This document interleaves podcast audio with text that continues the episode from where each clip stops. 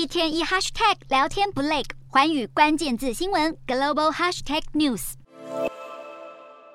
看到乌克兰军队，村民热情欢呼迎接。说这话的同时，当地民众鼓掌欢呼，并且用手机拍摄这群士兵，很开心，终于脱离俄军的控制。乌军在过去二十四小时往前线挺进七公里，赫尔松多个城镇飘扬起村民熟悉的蓝黄国旗，逼迫俄军宣布撤退。